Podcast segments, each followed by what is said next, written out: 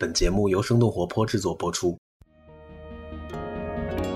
随着各国复工复产被提上了日程，各国都在积极地开发密切接触者的追踪应用。 Smartphones could soon be a tool in tracking the spread of COVID 19 as Google and Apple work together to enable digital contact It tracing. will warn anyone who was around you that they may have been exposed in the last 14 days. That they really need to convince people that they are doing the right thing here. And it's going to be tough.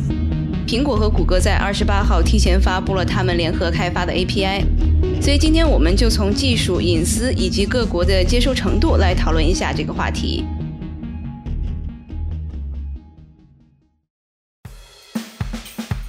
欢迎来到生动活泼传媒旗下《硅谷早知道》第四季。这个世界因科技创新而巨变，那就请和我们一起在最前线观察科技创新所带来的变化、影响和机遇。今天和我们连线的是 Pinwise 品玩和归心人驻硅谷的记者杜晨。Hello，杜晨。Hello，答案。Hello，大家好。嘿、因为我看了你写了几篇文章，所以你对技术的背景其实了解挺多的。苹果和 Google 在他们的合作之初，他们就把隐私作为第一要务，他们的数据都会储存在个人的手机上，没有中央的服务器保存任何个人的信息。所以咱们先来聊一下 API 的技术原理吧。苹果跟 Google 采取的这个追踪的这个方法，总体上来讲是一种去中心化的这种追踪的方法。它主要是依赖于这个蓝牙的这个技术，通过手机的低功耗蓝牙，它是要求你的这个用户的手机是要安装这个东西，所以它原则上是一个 opt-in，也就是可以选择你用或者不用的这么样的一种技术。然后以及苹果和谷歌，它可能这两家公司，它只是说提供了这个呃 API 的这个底层的这个技术而已。然后各国的政府啊，或者是权威的这个公共卫生机构，他们可以去基于苹果跟谷歌开发的这个技术，去做他们适用于自己国家或甚至是地区的这种追踪的一个，无论是 App 也好，还是其他的这种产品也好。所以到时候其实是谷歌和这个苹果，他们还是有最终的这样的审查权利，到底能不能把这些 App 放到他们的这个商店里面，是这样吧？我觉得他们可能在这个当中有一定的最终的决定这个权利吧，因为毕竟如果这些 App 要上架的话，还是要通过这两家公司的嘛，因为苹果有这个 iOS App Store。Google 有这个 Google Play，这这是全球两个最大的应用商城，所以说他们在这个当中是，我觉得可能有一定的话语权吧。但是最终各个国家怎么做这个产品，如果实现的方式苹果或者谷歌他们不满意的话，我觉得你也很难说他们能够完全拒绝到这样的一个产品。因为毕竟在这个整个的这个事情当中，他们是起到是一个技术的一个 enabler，他们不是一个看门人的这种身份，我是这样认为的。那咱们继续说他们这个技术的原理吧。它这个技术的这个原理呢，其实还挺有意思的，里边也会比较复杂。我选择了一个我认为比较形象的说法吧，叫做这个三码合一，呃，这么样的一个机制，它是通过蓝牙进行的嘛。我不知道我们的听众对于这个呃 in general 的这个技术的这个理解程度怎么样，所以我就用一种代称的这个方法。三个码呢，我们就叫它 A、B、C。原则上，用户的手机，它在第一次安装这个 contact tracing 的这一类的产品的时候，它会生成一个固定不变的这个 A 码，这个就有点像是你这个手机的唯一的可识别的一段字符串。然后这个 A 码呢是保存在你的手机上的，永远也不会上传的。然后通过 A 码，用户的这个手机，它是在这个本地啊，通过一些加密的这种算法，它可以每天生成一个 B 码，这个是二十四小时更新一次。这个 B 码呢，平时也不会上传。但是说你这两个码如果都不上传的话，那你怎么实现接触追踪呢？所以呢，他们就再用这个 B 码，通过另一个加密的算法。中间的这个流程还是相对来讲还是比较复杂，不过就简单来说，它用这个 B 码再去生成一个 C 码，这个 C 码是每隔一段时间更新一次，并且对外广播一次的这么样的一个字符串。我记得好像苹果跟谷歌的这个 API 的这个文件里边建议的是每十五分钟更新一次，每天会生成九十六个这个 C 码。当我们在外边拿着手机跟其他人擦肩相过的时候，通过蓝牙 beacon 的这么样一种方式，低功耗的这个蓝牙的一种广播的一种方式吧。每个人的手机呢，同时是广播者，同时也是这个接收者，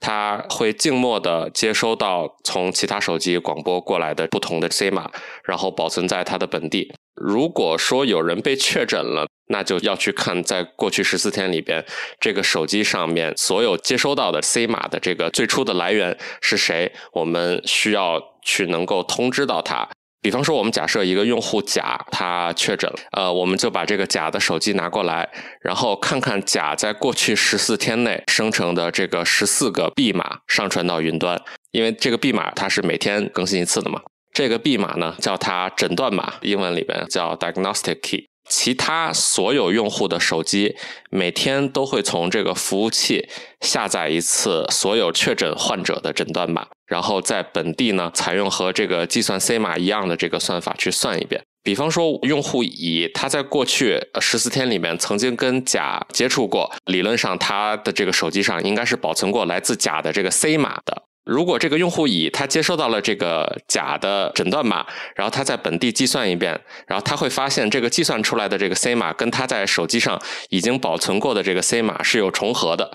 那么这个时候我们就可以确定啊，这个乙跟甲他过去曾经接触过，那么乙是这个确诊患者的这个密切接触者。如果理解起来有一定困难的话，可以看一下我之前写过的一篇文章。它其实就是分成三部分的信息。用户本身在手机上储存的这个码，代表你身份的这个是永远不会上传到任何地方的。中间的这个码是可以跟服务器来关联的，接触到其他的确诊病例的话，它也会上传。最后一个 C 码就是像是一个蓝牙的 Mesh Network，在不透露自己是什么样的一个 identity 的同时，可以交换信息。对，差不多是这样。刚才形容听起来还是有一点复杂，是因为苹果跟谷歌在去中心化的这个机制下，它还要实现这些 contact tracing 的功能，所以它就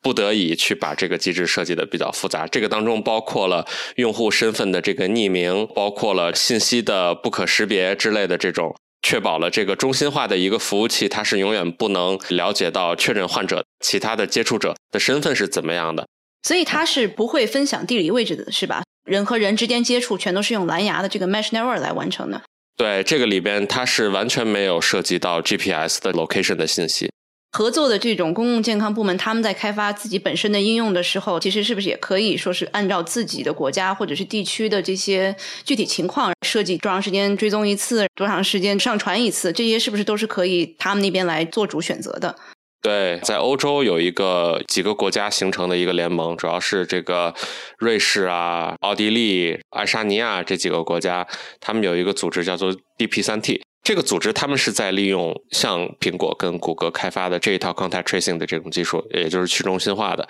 然后，当然他们也可以根据自己国家的这个情况决定，说我这个 app 是要去怎么推广啊，然后以及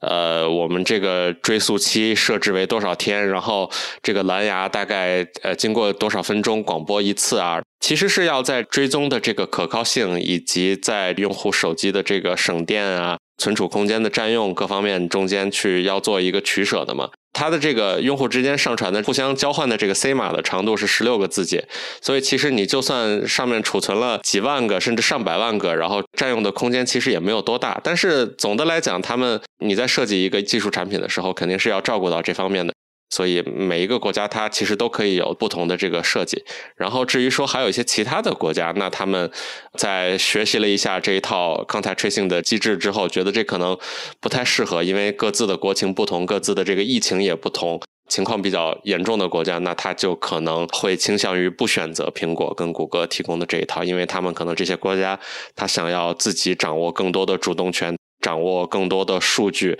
就是对于他们来说，可能用户的这个隐私没有那么重要了。所以我看到今天的新闻，可能是昨天的了。英国它的这个公共健康服务机构试用了一下，然后说我们决定不用了，因为好像又特别耗电，然后还有另外一个原因，所以他们就是弃用的了。他觉得这个不够高效，不够这个快速，能够制止疫情。如果是复工复产，然后完全开放之后，然后法国好像也是类似，对吗？没错，没错。英国跟法国主要是他们在坚持一个所谓的中心化的一种思路嘛，就是说我作为政府或者我作为这个公共卫生的权威机构，我必须要最快时间内去了解到一个确诊患者的这个接触者的具体身份以及他们的这个所在的位置。对于这些国家来说，用户的隐私其实没有那么重要，就控制疫情更重要吧。我觉得，如果你对比这个中心化跟去中心化的这两种 contact tracing 的这种方式来讲，肯定是中心化的思路效率会比较高一点。我其实就在想，就是美国没有政府或者是健康机构的强制要求，我觉得可能大家出门然后会把自己手机打开的这个比率能够有多少，这个其实很难 很难假设。如果没有人用的话。可能就没有那么多的数据分享，然后我们一般说一般的这种应用的能启动，或者是需要种子用户的，对吧？所以怎么能够让这些人来用这个东西？大家太过保护隐私了，是不是也会对有效性会大打折扣？没错，之前我在写这篇文章的时候，就有一个读者留言，其实说的挺好，就是这种技术啊，其实最大的问题就是你怎么能够让人去用。这个是一道非常难以跨越的这个门槛。你比方说，在一些其他政府的这个权力比较大的一些国家，那它就可以强制公民去使用。比方说，像在一些国家，你要去上班，你要去进园区，你是必须要出示一些这个所谓的这个技术手段，去证明你自己是健康的，或者是你是处于低风险的这么样的一种机制。但是像在这个西方国家，像在美国啊之类的这些国家，那你恐怕很难去强制要求用户去安装这些 app。当然，你可以去利用他们的这种呃所谓的社会责任感。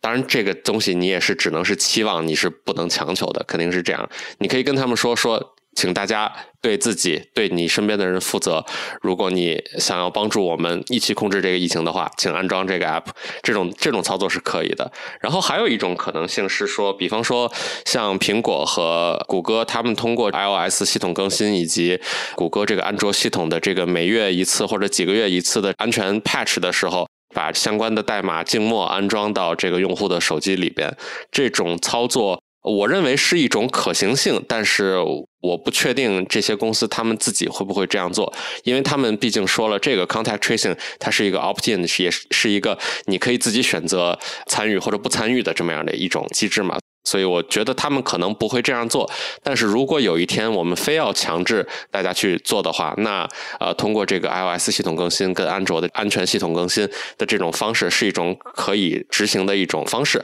但是中间这个链条太长了，对吧？你说我如果真的是得病的话，我还得自己去 opt in，然后我得去输入我自己是不是真的是病了。如果大家没有这样的一个自觉程度的话，我这个东西就是不是一个成立的一个服务。我今天也是看到了一篇文章，可能一个非盈利组织他做了一个大概一千多个加州人的一个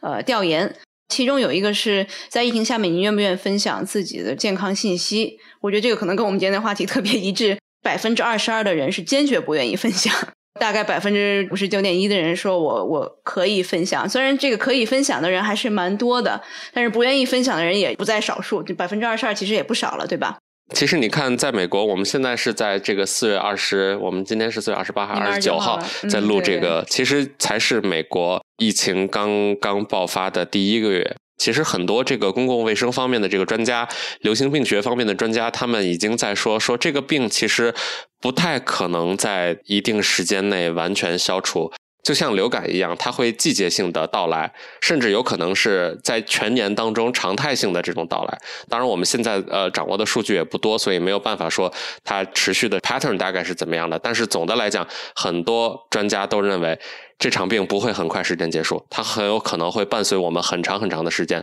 那么到时候，在这个社会相当长的一段时间内没有办法恢复到一个绝对 normal 的一种绝对正常的一种状态的时候，那个时候人们会不会对于这个 contact tracing 这一类的技术有一个新的看法？他们会不会认为这个事情的重要性有一定的提升？我觉得这个还是可以继续观察的。我觉得最理想的状态肯定是大家都在用苹果和谷歌开发的这一套这种方法，政府也一定程度上不知道这个到底谁跟谁接触了，然后谁染了病，然后谁有多高的风险可能染上这个病啊之类的东西。以及各位就靠自己的这个自觉，如果说发现自己成为了一个确诊患者的这个密切接触者的话，自己进行一个隔离，这个肯定是最理想的一种状态。但是现实情况当中的这个美国，它不是这样的，对吧？因为我们天天看到，这个前两天在加州，包括在其他地方，有有有很多人他跑到街上说，我们不想隔离了，我们要我们要自由，不要隔离什么之类的这些东西。在这样的这种一个一个重大的危机的时候，你是没有办法去指望人们自己的这种自觉性的。其实，就美国自由主义，他有的人会觉得政府没有权利来规范我到底做的事情是不是这个必要的职业和不必要的职业。对于我来说的话，那我没有工作、没有收入的话，那我就是必要的，对吧？我看到其实最近有好几个州，很多人上街戴着口罩，然后站的稍微可能有有一点点远，然后再抗议说：“我一定要这个复工，我一定要复工，要不然我们活不下去了。”也有这样的事情在发生。其实大家对于这个复工复产都有这样的渴望。其实，那么在这种时候，我是觉得，呃，不是说政府就应该借这个机会去推广这种 contact tracing 的技术，而是我认为这种技术它本身对于让社会在一定程度上恢复到正常状态，它是能够提供它的价值的，它是有一定的意义的。当然，这个还是得，就像我刚才说过的，这个还是得看各位大家自己的这种自觉。这个其实就有点像所谓的这个血清抗体测试的意义所在。就是它并不能够绝对那么准确的找到谁感染了这个病，但是它如果被使用的足够大量，如果普及的足够多，如果这个 contact tracing 安装的这个在手机上安装的这个量足够大的话，它的结果是能够起到一定的这个效果的。我不知道你还记不记得之前有几个以蓝牙 Mesh Network 做创业的公司，然后其中包括 Tiles，他们其实就是拿这一个故事来讲，如果你东西丢了呀，或者是怎么样，如果大家全都有这样的把这个东西开开了，那所以你就很容易能够找到自己的丢失的物品。我记得苹果的那个 Find My Device 那个服务，它也是基于一个匿名化的这个蓝牙的 Mesh Network，叫这个网状网络，对吧？就其实，比方说你把你的 AirPods 丢在一个几千公里以外的地方，只要这几千公里内一直有这个 iOS 的用户在线，其实你丢失的这个 AirPods 它的这个蓝牙的信息就能够一直通过这些设备，呃，匿名化的一直传传传，一直最终传到你这一边。当然，这中间其实也有一个中心化的系统的存在。通过这种方式实现这个功能的这种感觉还挺奇妙的。今天我也去这个苹果网站上面看了一下，它其实说等在这个疫情结束之后，他们就会把所有在这个过程中最终造的数据啊什么全都会给它删除掉。这个其实是不是在一定程度上也是安抚大家说，哎，放心用我们的东西，我们其实是 OK 的。对这个机制，其实我还我觉得还是挺重要的。就是说，因为你这个系统的它的被设计出来的这个目的，就是要追踪呃接触者嘛。那如果这个病结束了，然后如果大家最终有一天不需要这个系统了，那这些数据按照 GDPR 啊或者这种类似的这种数据隐私保护的这种原则，它是必须要设立一个删除机制或者是一个存档的一个机制、封存的一个机制的。这些数据它如果继续留在哪个国家的这个政府的系统里，或者留在苹果或者谷歌的这种系统里边，你就算你说你自己在。有多重视这个隐私，你也没有办法去说服那些呃对于隐私特别看重的那些人，然后他们会说，那你要拿我们这些数据怎么做嘛？对，就他肯定是要有一个删除的这个机制的。我就觉得大家其实隐私到底这个线在哪也很难讲，对吧？你说 Google 知道我平时住在哪里，因为我出门的话，我经常会用比如导航，然后用 Waze，Waze 也是 Google 的，对吧？比如说是这个苹果，我经常会 track，比如我哪儿找不着我的这个 AirPod 或者是我的 iPad 了，我也是 track 一下，它知道我在哪儿。你说像是英国和法国，他们想要更加中心化的东西，因为他们在过去几年这个 GDPR 这个通用数据保护条例颁布之后，他们其实对这种 Google 对 Facebook 罚了很多很多钱，但是他们现在还是想要做中心化的这样的一种程度，所以他们是 hypocrite 吗？就是对他们，他们是真的追求隐私吗？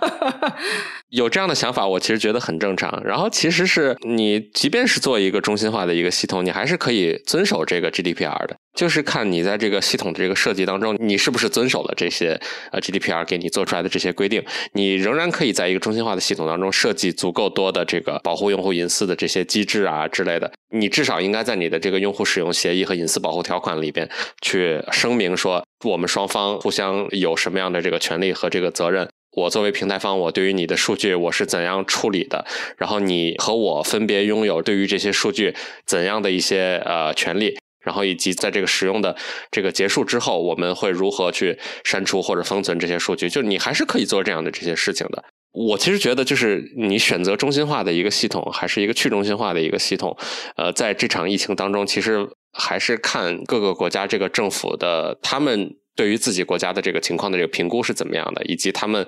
各自的这种偏好大概是怎么样的？那有些，比方说爱沙尼亚这样国家，它本身就是在世界上数字化做的最好的一个国家嘛。他可能就会比较倾向于说，那我们即使通过一个去中心化的一个系统，我们仍然可以做得很好。但是它本身也是一个相对比较少的一个国家，它的疫情本身也不是一个很很严重的一种情况。那么在英国。在法国，那它可能就不是这样的情况；在西班牙、在意大利啊，那它就不是这样的情况。每个国家国情都不同，所以法国和英国他们自己本身的这个还在开发当中，是吧？还没有公布更多的细节，到底怎么样能够保护用户的隐私？目前应该是这样的，我觉得他们也不太需要着急吧，因为兴许这场疾病就真的会伴随人类很久，或者至少说，呃，要伴随这个西方世界很久。至少在中国这边，应该是已经基本上已经消停了吧，所以也不用着急吧。反正什么时候开发出来了，再看他们怎么推广，然后再看他们怎么用呗。对，兴许能够起到一定的作用，有有总比没有强嘛。对，我是这么想的。行，我们今天大概聊了一下这个苹果、谷歌他们的新的开发的 API 怎么样追踪它的背后的技术，然后也对比了各国他们的一些做法。那感谢杜晨今天做客我们的节目，感谢大家的邀请，谢谢。哎，好的，再见。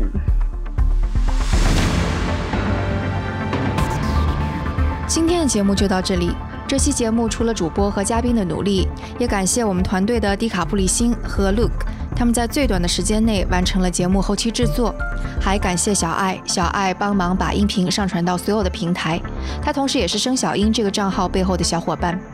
请大家也在您所喜爱的音频平台上订阅《硅谷早知道》新的一季，关键词是《硅谷早知道》第四季，或者帮我们点赞打分。如果觉得节目有价值，也请转发给您一两位朋友们。也请大家继续关注我们之后的报道。